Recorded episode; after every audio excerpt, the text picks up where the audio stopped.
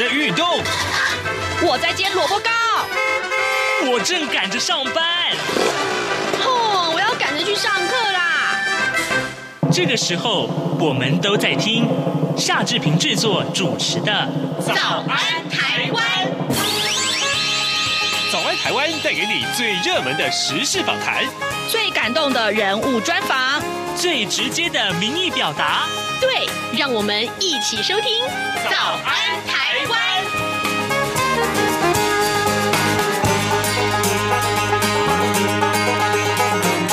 早安，台湾！我是夏志平。今天是二零二一年的二月四号，星期四，礼拜四，我们要进行刘碧荣时间这个单元。待会儿呢，志平要连线东吴大学政治系刘碧荣教授，我们请刘老师为我们解说最重要的外电新闻。这个礼拜我们看到了有关于缅甸的情势，可以说是全球瞩目啊。翁山苏姬到目前为止他的动向如何，备受关注。待会儿我们要请刘老师特别来针对这个呃。呃，缅甸的情势来多做解说。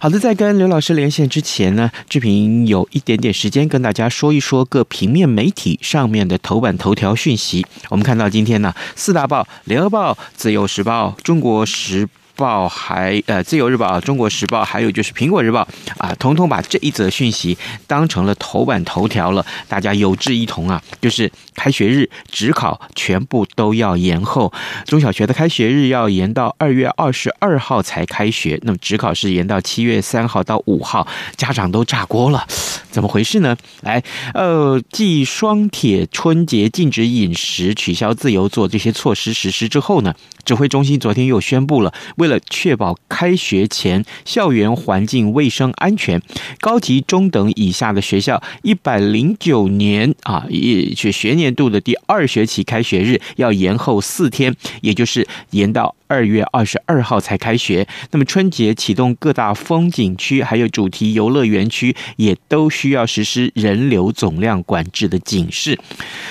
详细的内文我们看到了。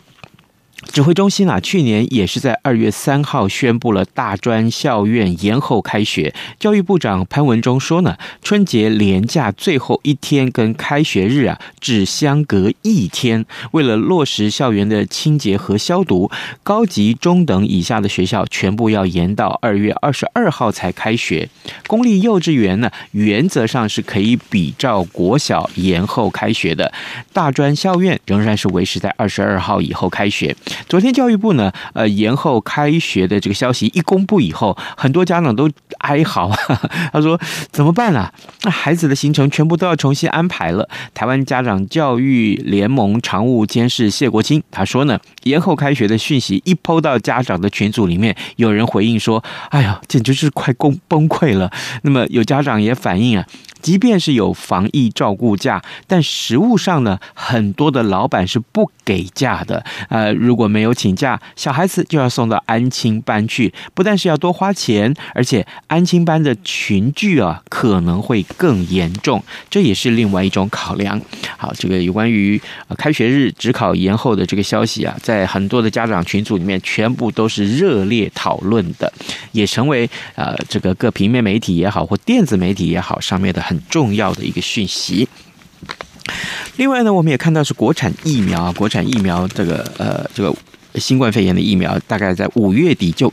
可以生产了疫苗呢，是各国对抗武汉肺炎啊，新冠肺炎的疫情的重要的战备物资。中央流行疫情指挥中心呢，他的专家咨询小组的委员李秉颖，他昨天预告说，国产疫苗有望啊，渴望是在下半年推出，正在进行第二期人体临床测试的高端疫苗，渴望在六月底以前取得食药署紧急授权。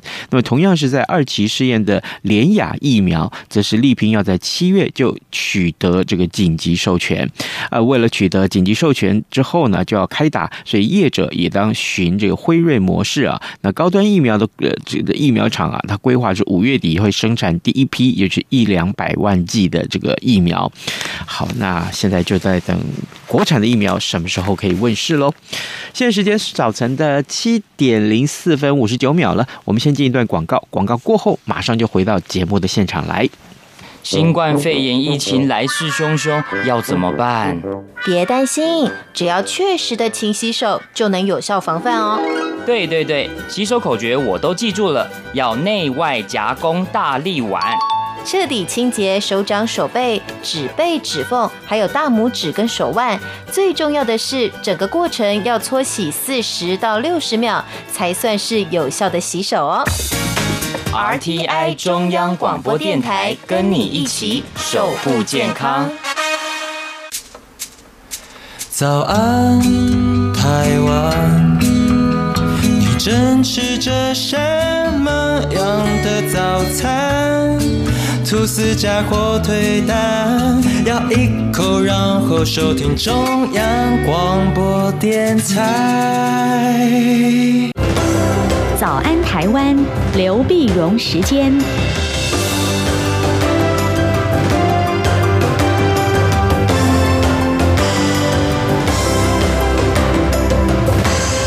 这里是中央广播电台台湾之音，您所收听的节目是《早安台湾》，我是夏志平。此刻时间早晨七点零六分二十一秒啊，我们要为您连线东吴大学政治系刘碧荣教授，我们请刘老师为我们解说最重要的外电新闻。老师您早。早，各位听众朋友，大家早。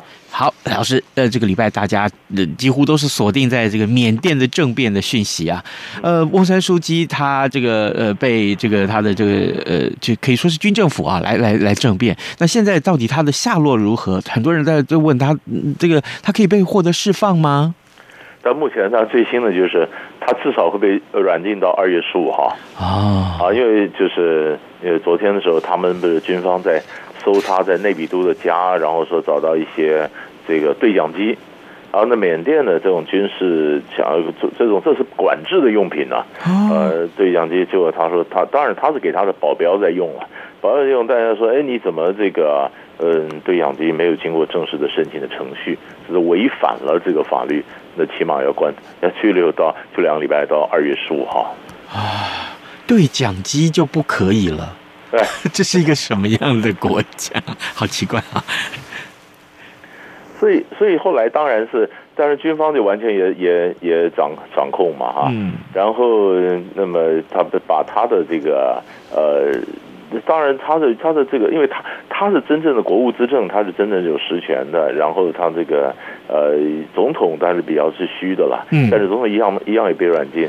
那么重要的就是其他他的全国民主联盟的这些国会议员呢，那比较新的消息就是，那军方就把我们赶出去，就是本来也也也把他软也把我们那些软禁了。那现在说你们多少时间内你要离开首都？嗯。啊，离开首都就是。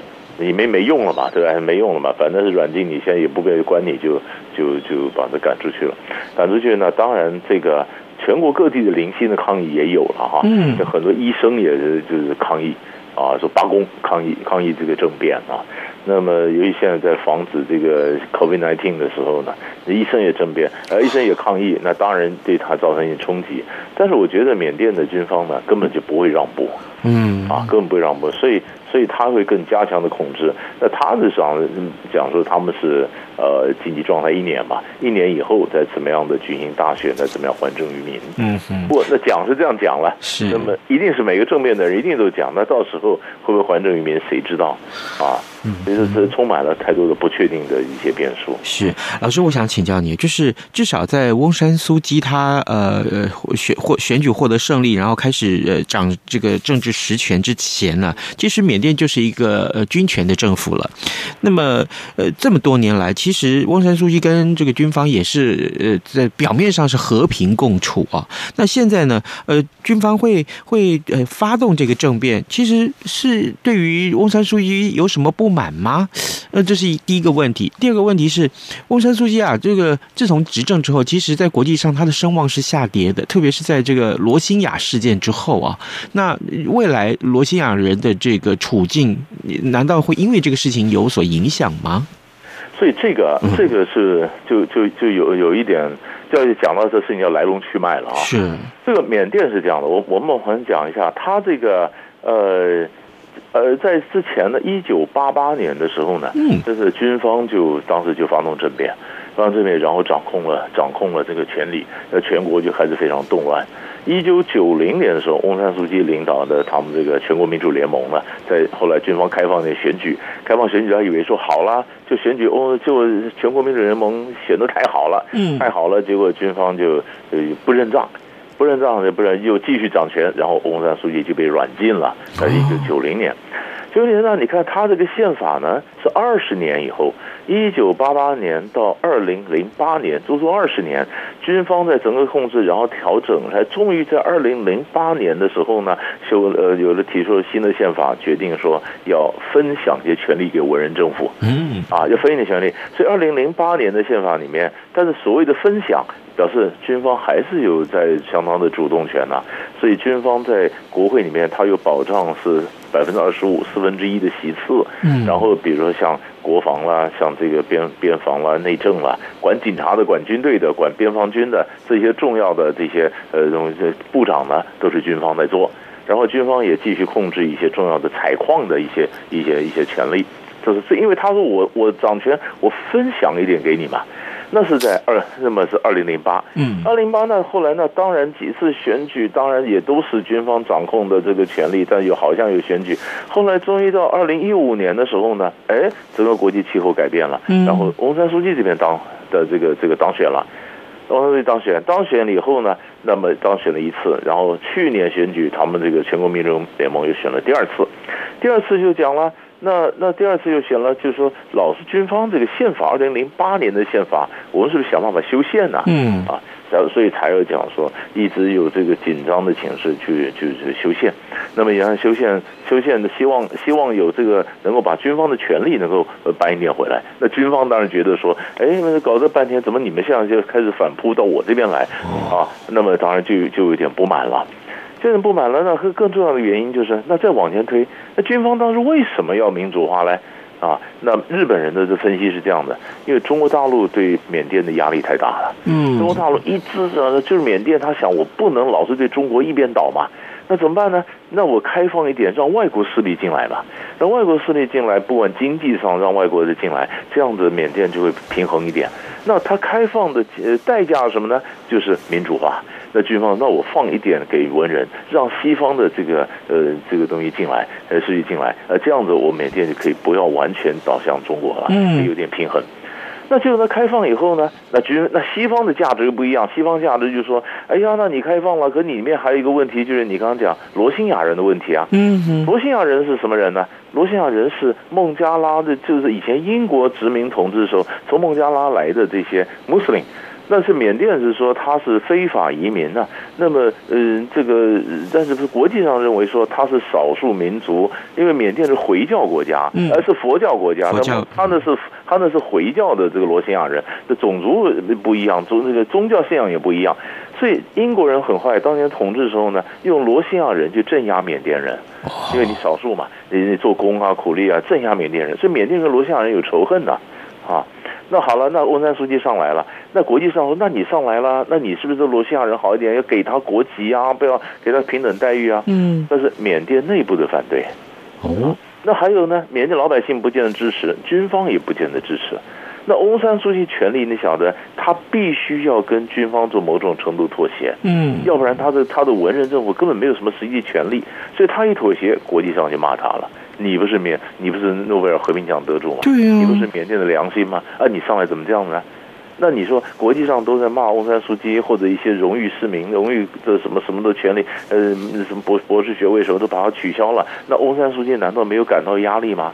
他当然感到压力。他如果能做的话，他早就做了。嗯，他他做不了，做不了。但是他就想说，那我还是要跟军方维持一个平衡，但怎么样把权力要回来？但是，但是后来终于发生，军方受不了了。那军方的这个军，这个敏昂莱，这个这个这个军事头子，他他要退休了。他退休怎么？你文人势力越来越大。然后你看翁山书记，本来如果没有发生政变，我们也在担心。翁山书记七十五岁了，七十七十五岁，那要随着准备后翁山书记时代。嗯，他的情况又是怎么样？所以他就在这种时候，然后呢，就刚好一个一个一个破口，就是去年十一月选举，那有很多的呃很多的这个好像幽灵人口啦，这个是造成是选举不公平啦，就跟川普骂美国一样嘛，那他们也就骂这个美呃军方就骂美不公平，不公平，那里面你们全国民主联盟大胜，那大胜获得百分之八十三的选票，那你不是要修宪吗？那还得了啊？趁机就反复去发动政变了。哦。原来是这个理由，可是老师啊，那这个呃，目前来看，这个政变之后啊，其实各国当然也都说话了，呃，但是挞伐或者是谴责这样这这样这个政变，可是中国的声音好像比较小。你刚刚提到了，呃，中国其实对缅甸的掌控很大，这跟“一带一路”有关吗？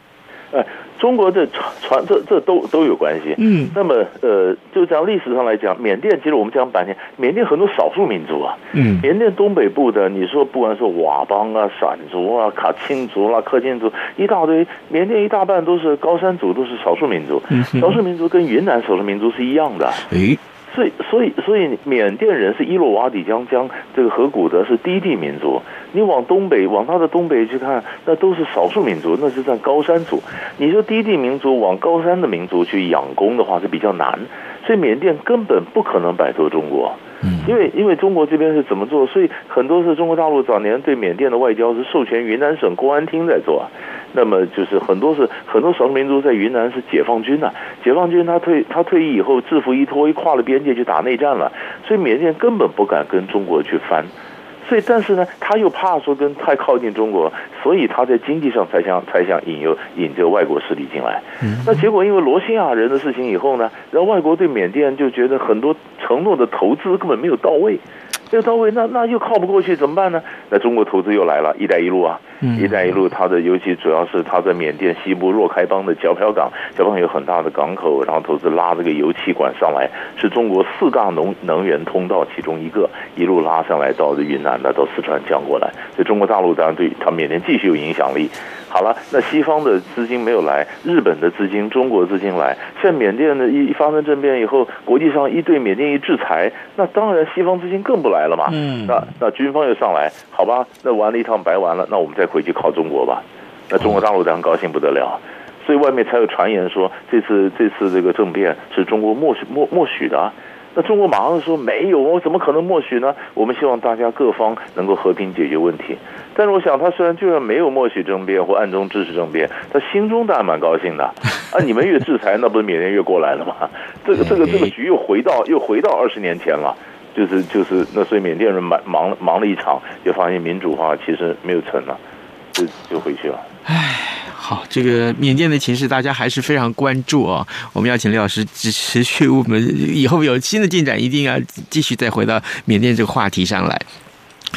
老师，我们再接下来看看缅甸旁边的越南呐、越南最近举行了这个共产党的全国代表大会，这个会的重要性在什么地方呢？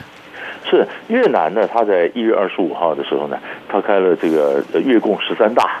这个十三大，那主要主要我们看什么呢？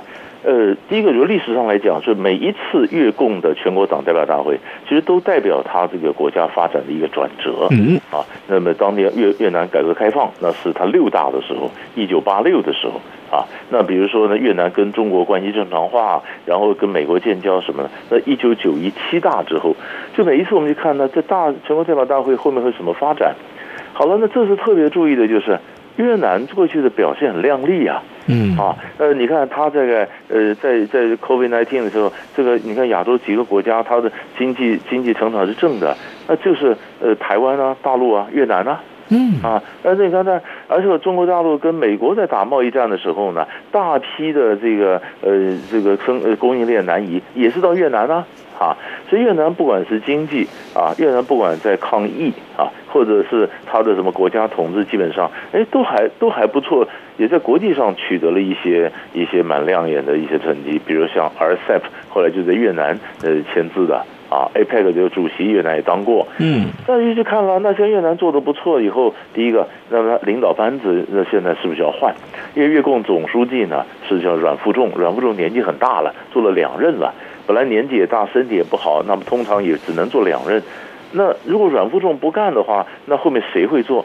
越南是四驾马车，呃，就跟那个中国大陆这个核心是不一样的，他是总书记、总理、国家主席、国会议长，这有四四个集体领导。就这次选下来，结果还是阮富仲当选啊，啊，然后就是他又也三连任，三连任就打破一些惯例，因为他现在有反贪腐，人家说越南稳这个反贪腐稳定还是比较比较好一点。那另外我们就看两个东西啊，因为越南内部一直有一个潜在的暗流啊，那就是。越南北方的这个以前北越的时候的势力，跟南越南方的势力，南北中间紧张。那现在是北北方是有权的，南方是有钱的。那所以北方看南方一直看不顺眼，所以在过去那个北方的就整肃了南方的。所以过去，比如像这胡志明市的这个这个市委书记就被整肃掉了，那么也岘港的这个领导班子就会被端掉了。那整肃的方法什么呢？就叫反贪腐。哦，所以反贪腐，呃，当然是人民喜欢，但后面有没有这些北方跟南方斗的一些潜一些潜在的角力？这这倒是看第一个。然后第二个就是，哎，那个越南表现的不错，但越南一直是在中国跟美国中间平衡。嗯，那所以你现在表现不错以后呢？美国就开始看到越南，哎，你跟我的贸易顺差太多了。以前这个川普什么这或美国就盯着越南，你是不是操纵汇币啊？呃，货币啊？那你是不是这个贸易不不不公不公平啊？是不是贸易战会呃打完中国以后打越南呢？那越南怎么样呢？继续在美国和中国中间维持一个平衡，引进双方的势力。嗯，哎，越南在发来想了半天以后，好吧，还可以引一个人呢，就是日本。所以，所以他跟日本、跟中国、跟这个美国，哎，这三方的势力在新的领导班子里面，你怎么维持这个平衡？那稳包括就影响到他后面东南亚的发展，他是会继续下去。那这是为什么关心十三大的原因这样。是好的，各位听众，今天早上志平为您连线访问东吴大学政治系刘碧荣教授。我们请刘老师首先为我们关注了有关于啊，在呃这个东南亚哦两个很重要的国家的这个呃新闻。呃，其中包括了缅甸的政变，还有就是越南的一些军政经情势啊。老师，接下来我们看到俄罗斯啊，哎，俄罗斯啊，这我记得去年您曾经也在节目中跟大家分享过，这俄罗斯的这个反对派领袖纳瓦尼的讯息，他那个时候是被被中毒，被下毒了。下毒。哎，那那现在呢？这为什么最近我们又要来关注他？因为他回到一月十七号他回去了哈，啊，他他是讲他是本来在国内的航线，国内航班呢中间休息一下的停中经停哪里，在一个小城西伯利亚小城喝了一杯饮料，再上飞机就昏迷了，啊，所以当然讲那个那个那当时就讲说这是 KGB 或者或者呃他们当时常用的这个这个这个毒品嘛哈，好，anyway 反正后来就是他到到德国去治疗，治疗证实是被下毒了，然后回复原以后他如果回去。那你晓得这个就就这些呃呃专制集权的国家，最好你这些反对派的人士都不要回来，那你的影响力就在国外就逐渐就蒸发掉了，发散掉了。那你回来也麻烦，就是他回来就没想到一月十七号一回来以后就被抓了。啊，就被抓了，抓了，那当然，俄国各地就引起各各种的抗议，各种抗议。那那这那么呃，一月二十六号的时候呢，美国总统拜登跟这个普京通了电话，谈了好多个俄国、美国之间的问题，也其中谈到纳瓦尼的事情。嗯，那纳瓦尼事情，那结果呢？为什么在这个上个周末呢？因为这个礼拜二的时候，莫斯科的法院要判了。嗯，那判了，大家就开始开始就起来抗议，而且最值让普京吓一跳的就是。呃，一百多个城市都有抗议啊！那从那从这个东边的西伯利亚到西边的莫斯科、圣彼得堡，大家都有抗议。就抗议说俄罗斯不行，抗议就开始抓人，抓人。比较最新的这欧洲的消息呢，他抓了九千多人呐！哇，以前前两天才看到五千多人，要抓九千多人呢，九千多人有史以来抓的最多的。呃，这这，然后礼拜二的时候，他们又上街头抗议，因为那时候判就判刑了，判刑说他各种外国外国的代理人，那反正是就是找了很多的这个名词名词违反国安的，判了两年半。那两年半呢，那你这个软禁的这个刑期是可以抵掉了啊？就看，哇，那这个这个看起来就有，所以所以欧盟的这个外交事务专员这个礼拜又到俄罗斯去访去去去访问。好了，那现在就看了第一个，那欧盟会跟俄罗斯提出什么要求？欧俄关系怎么变化？嗯，美国跟俄国是怎么变化？美国美美国会怎么谈？那拜登一上来，美国现在其实最忙的是什么？他忙的是他内部的国内的纾困呐、啊，嗯，怎么样去防疫啊？外交都不是重点，一下子很多重点就被推上来了。我们刚刚讲缅甸的问题，是不是变成也考验美国了？美国呃制裁缅甸，俄罗斯的问题一出来，美国是不是又要面对纳纳瓦尼的事情？所以就美国这么大的国家，呃，外交你管不管？有时候由不得你啊，他就是被情势推到你面前，你必须要处理啊。那所以拜登一上来也是一个头两个大。那我们现在去看他怎么去处理跟俄罗斯的、他缅甸的这关系，就很值得关注了。老师，这个俄罗斯的情势也很有趣啊，就是明明这个有一个，假定说我们说有一个反对派的势力在这个呃台面上。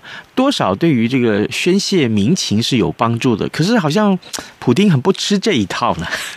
因为普丁做太久了，你说他又改改任期以后，人家一看天呐遥遥无期，这个这个这个普京大帝什么时候才会下来啊？所以很多的不满就累积，这积怨就累积了很多。所以这次这么多人上街，我想也让他吓一跳。可是可是他，我想他是不会让的。他他不会让，那当然的，可能某种程度放松，但是，但是对于纳瓦尼，我看他还是很凶的。是没错，尤其纳瓦尼是是反对派的领袖啊，这个指标性的人物。各位听众，今天早上之平为您连线访问东吴大学政治系刘碧荣教授，我们请刘老师为我们关注了几个重要的话题：缅甸的政变，还有越南的政经情势，以及俄罗斯的反对派领袖啊纳瓦尼的动向。老师，谢谢您跟我们的分享，谢谢您，谢谢，谢谢。各位听众，本台冬季频率将从台湾时间二零二零年十月二十五号上午九点开始，到二零二一年三月二十八号上午九点为止进行调整。到时候晚上七点到八点，原本七二三五频率播出的国语节目将停止播音。另外，从十一月一号零点开始，到二零二一年二月二十八号二十四点为止，原本六点到八点播出的国语节目将调整为六点半到八点半播出。不便之处，敬请见谅。早安，台湾，你正吃着什么样的早餐？吐司加火腿蛋，咬一口，然后收听中央广播电台。早安，报马仔。这里是中央广播电台台湾之音，您所收听的节目是《早安台湾》，我是夏志平。此刻时间早晨七点二十七分十五秒啊，来，我们关注一下其他重要的新闻。台北股市呢，最近的讯息当然受到金元代工的这个呃国际情势的影响，有很多很多的变化啊。现在呢，呃，今天经济日报的头版头条告诉我们，在于晶圆代工呢啊，爆出了竞标抢产能这件事情，IC 设计客户主动提议，相关的厂商已经都有。配套措施了，呃，采取加价幅度无上限的方式，这对于很多的呃这个产业里面的这些公司啊，他们今天的台北股市当中的这个指标的这个股价可能会有很大的影响，呃，相信也是大家最关注的话题了。好，那接下来我们看到这个过年快要到了啊，呃，今天我们要多一点点时间跟大家来谈，呃，很多的主题乐园跟国家风景区要在过年期间都实施人流管治这件事情，那如果可以的话，各位你现在正在规划你的春节假期的呃要安排的这些出游计划的话，你一定要看到这一则讯息。目前的防疫安全承载量呢，主题乐园啊园区面积跟保持一点五公尺的社交距离来估算的话，那么防疫安全承载量大概是游客最大承载量只有百分之五十，平常容纳一百个人，现在只能进去一。呃，五十个人而已啊，就一半。那国家风景区的话呢，呃，这个也也是有，大概是稍比百分之五十稍稍再多多高一点点而已。那呃，前几天志平在节目中也跟大家详述了大概呃各乐园游乐园区的入园的人数上限，大致上是呃大概七千五百人到三万七千五百人左右而已。所以呢，现在我们就来看啊。呃，主题乐园呢，应该要呃应变的这一些行动方案，呃，游客人数达到防疫承载安全量的这个百分之五十的话，那就是一个警告点了。所以呃，交通部会启动这个 CMS，就是资讯可变看板啊，发布园区的讯息。各位应该也可以可以常常看到，上网就可以看到呃，这个目前这个园区大概有多少人。那你如果正在往这个园区的路上的话，也许你就要警觉一点，万一等一下人更多，你。是进不了场的，所以呢，呃，春节到底该去什么地方玩这件事情，也考验着很多人的智慧，考验着很多人的运气，是不是？今天节目时间也到了，好，这边就跟您说拜拜，咱们节目明天再见了。这样能让你醒一醒，反正过了十二点，好多一样被丢弃。